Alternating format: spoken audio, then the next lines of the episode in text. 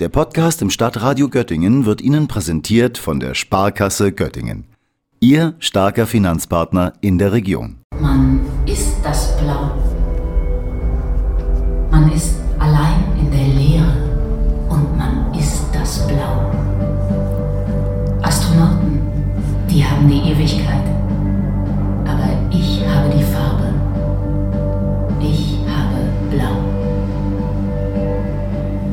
Ich bin nicht ohne Grund in diesem Blau. Ich habe Raketen abzuschießen. Ich habe Mavericks, ich habe Sidewinder. Vor dem Fallschirm, den Bühnenbildner Johannes Frei weit über die Bühnenfläche gespannt hat, wahrt Jenny Weichert demonstrativ Bodenhaftung. Mit herausforderndem Blick und lakonischem Tonfall hat sie ihre Kampfpilotin gewappnet, die jetzt über Schmalz und Kitsch spottet, wenn es um ihren Liebhaber Erik geht oder um die mütterlichen Gefühle, die sie plötzlich empfindet. Ein bisschen bröckelt der Panzer, wenn die Kampfpilotin im Familienalltagsfrust strandet und den blauen Horizont vermisst. Doch endgültig am Boden landet George Brands scheinbar unbeugsame Helden erst in der Wüste von Nevada. Ihr F-16 Kampfflugzeug wurde ausgemustert und ihr Cockpit hat Containerformat bekommen. Dort sitzt sie jetzt täglich zwölf Stunden am Bildschirm, bis das Kameraauge ihrer Drohne verdächtige Bewegungen sieht, die zum Abschuss freigegeben werden.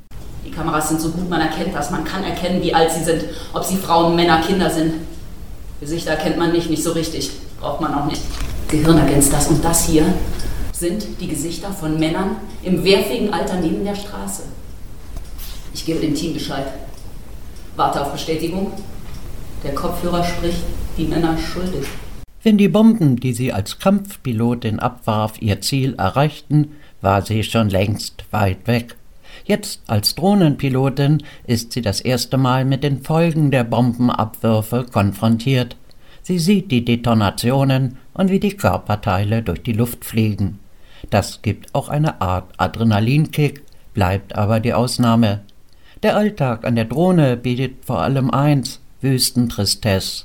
Tag für Tag, stundenlang menschenleere graue Sandlandschaften. Die monotonen Kamerapflüge beschleunigen den mentalen Absturz der Frau am Joystick, die ihre Albträume auf den Bildschirm projiziert.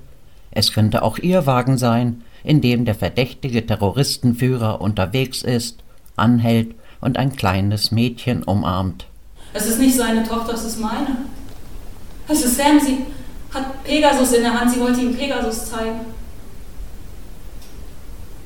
Das Team schreit Feuer und es hängt nur an meinem Daumen. Mein Daumen hat Befehl zu vernichten. Aber sie ist es. Sie ist es und ich kann sie nicht töten. Ich kann sie nicht töten, kann ich nicht. Ich weiß, jeden Augenblick wird mich jemand wegschieben, jemand wird den Knopf für mich drücken, das Team wird mich korrigieren. Und ich weiß, ich kann das nicht zulassen. Dass es im militärischen Kriegsgeschäft zu Kollateralschäden kommt, muss weder der Autor noch die Inszenierung von Johanna Schwung demonstrieren. Umso beklemmender sind die Bedingungen, unter denen sie sich zuspitzen.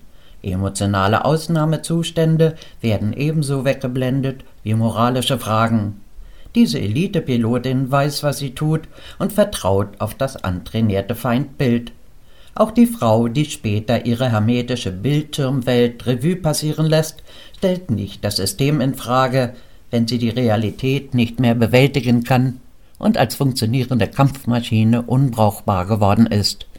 Auch dieses Stadium schildert Jenny Weichert wie einen sachlichen Vorgang. Eine Frau blickt auf ihre mentale Zerstörung und hat immer noch keine Worte dafür. Der verbale Schutzpanzer, den ihr George Brandt für diesen Monolog gegeben hat, hält fast bis zum Schluss dieses bewegenden Theaterabends. Sie kann ihn schließlich mit dem Joystick sprengen und wird sich diesem menschenvernichtenden System künftig verweigern.